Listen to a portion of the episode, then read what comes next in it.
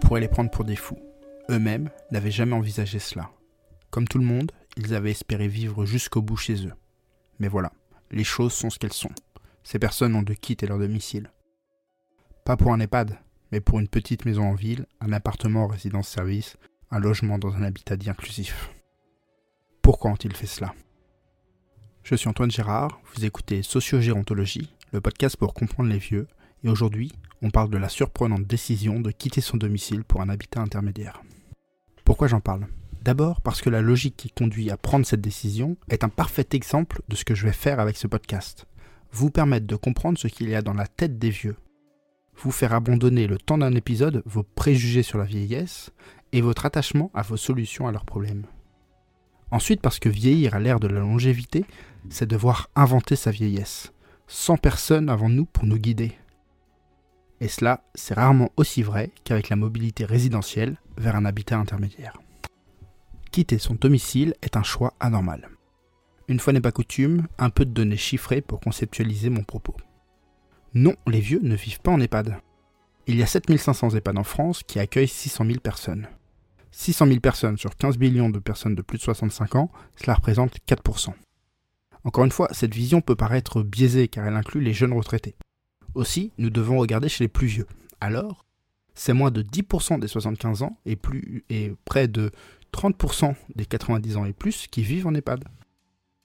Nous pourrions à ces chiffres ajouter ceux des résidences autonomie, qui, certes, ne s'adressent pas à des personnes dépendantes, mais qui sont des établissements médico-sociaux pour personnes âgées. Il y a 2300 établissements qui accueillent plus de 100 000 personnes, soit un total de 700 000 personnes vivant dans ce qu'on appelle communément une maison de retraite. Donc non, définitivement non, un vieux, ça ne vit pas en maison de retraite, mais dans un domicile. Encore une fois, ça ne signifie pas qu'il ne faut pas s'intéresser aux EHPAD, mais juste qu'il faut se défaire du préjugé que vieux égale EHPAD. Car les vieux vivent à domicile, pour l'immense majorité d'entre eux. Récemment, on voit se développer de nombreuses alternatives à l'EHPAD, ce que Laurent Novick et les autres sociologues appellent des habitats intermédiaires. Mais ils sont plutôt peu développés. Voyons plutôt. Les habitats dits inclusifs. Ils font beaucoup parler d'eux aujourd'hui, mais en 2017, l'adresse a tenté un recensement auprès des départements qui ont identifié 240 projets, dont une immense majorité en cours d'élaboration. Même si nous pouvons supposer qu'ils ne sont pas parvenus à un recensement exhaustif, et en admettant que l'ensemble de ces projets ouvre, cela fait moins de 5000 personnes en France qui vivent dans un habitat alternatif dit inclusif. Autre solution alternative, les résidences services seniors. Elles connaissent une importante croissance ces dernières années, mais leur pic de développement n'est pas encore atteint. Aujourd'hui, il y aurait environ 700 résidences ouvertes en France pour environ 700 000 personnes accueillies. C'est plus, beaucoup plus que les habitats inclusifs, mais on est encore loin, très très loin, des EHPAD et plus encore du domicile.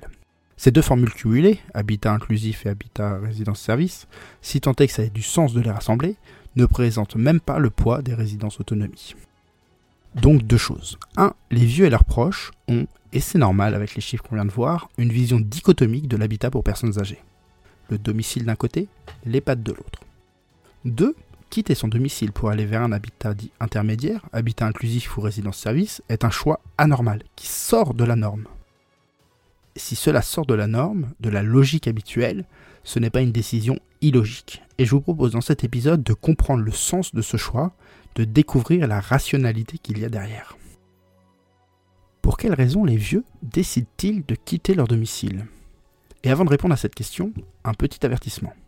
Vous avez certainement une idée précise de la réponse à la question que je pose aujourd'hui. Elle sera certainement différente de la mienne. Cela ne veut pas dire que votre réponse est fausse. Cela ne veut pas dire que la mienne est fausse. Cela signifie que je ne cherche pas l'exhaustivité des réponses. Cela signifie que mon but, aujourd'hui comme les autres jours, c'est avant tout de vous faire réfléchir, de vous amener à vous questionner. Sur ce, nous pouvons continuer. Pour quelles raisons les vieux décident-ils de quitter leur domicile? Ils quittent leur domicile pour gagner en sécurité sans renoncer à leur liberté. Je le répète parce que c'est la réponse à la question du podcast et on pourrait s'arrêter ici.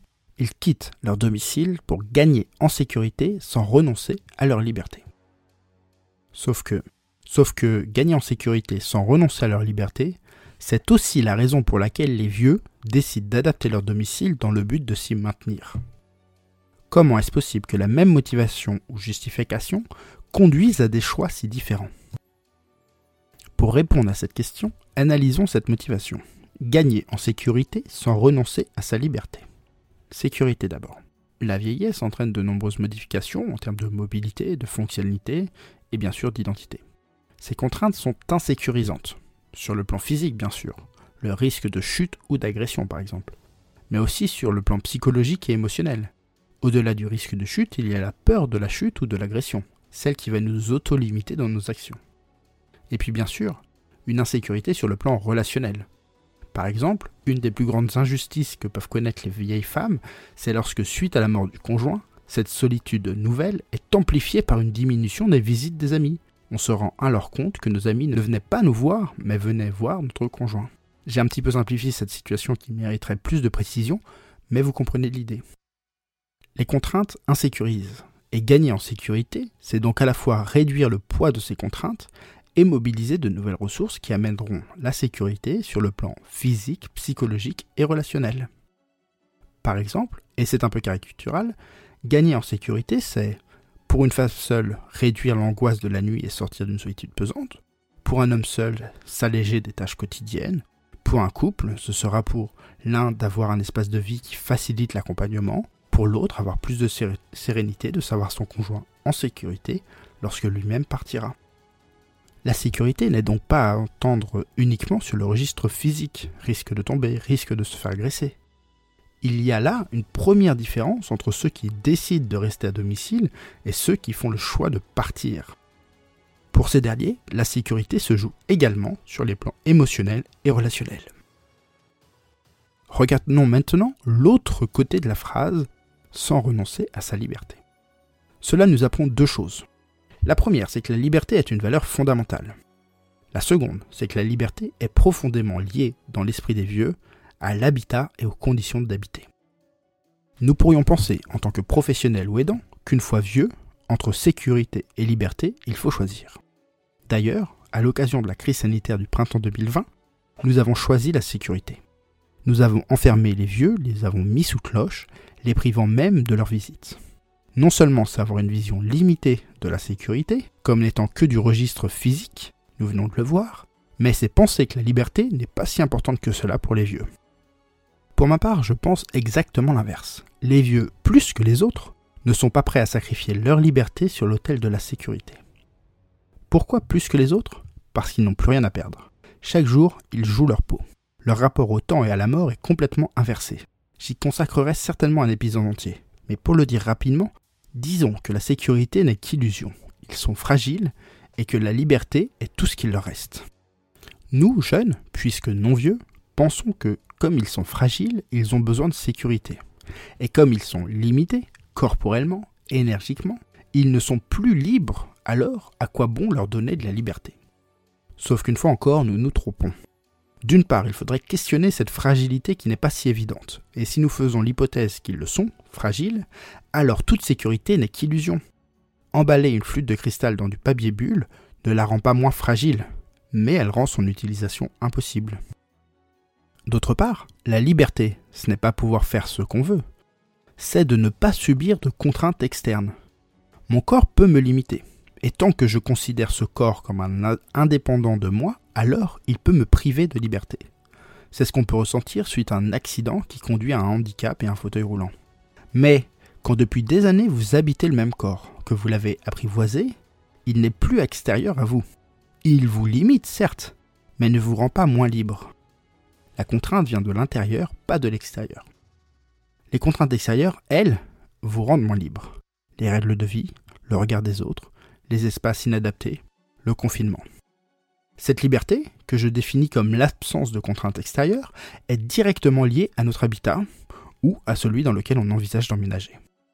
Quand le logement nous donne l'impression de nous limiter, de nous contraindre, parce qu'il demande trop d'entretien par exemple, ou parce qu'il est trop éloigné de la médiathèque dans laquelle nous passons tout notre temps, alors il nous prive de cette liberté. Dans ce cas, le vieux se demande si ça a encore du sens de rester dans ce logement. A l'inverse, vivre dans une résidence, devoir vivre sous ses règles, redevenir locataire, vivre avec les autres, peuvent être perçus comme autant de contraintes extérieures limitant la liberté. Ainsi, chacun, dans cette quête de sécurité et liberté, interprétera différemment ces éléments. Et c'est de cette interprétation que dépendra la décision d'entrer ou non dans un habitat intermédiaire.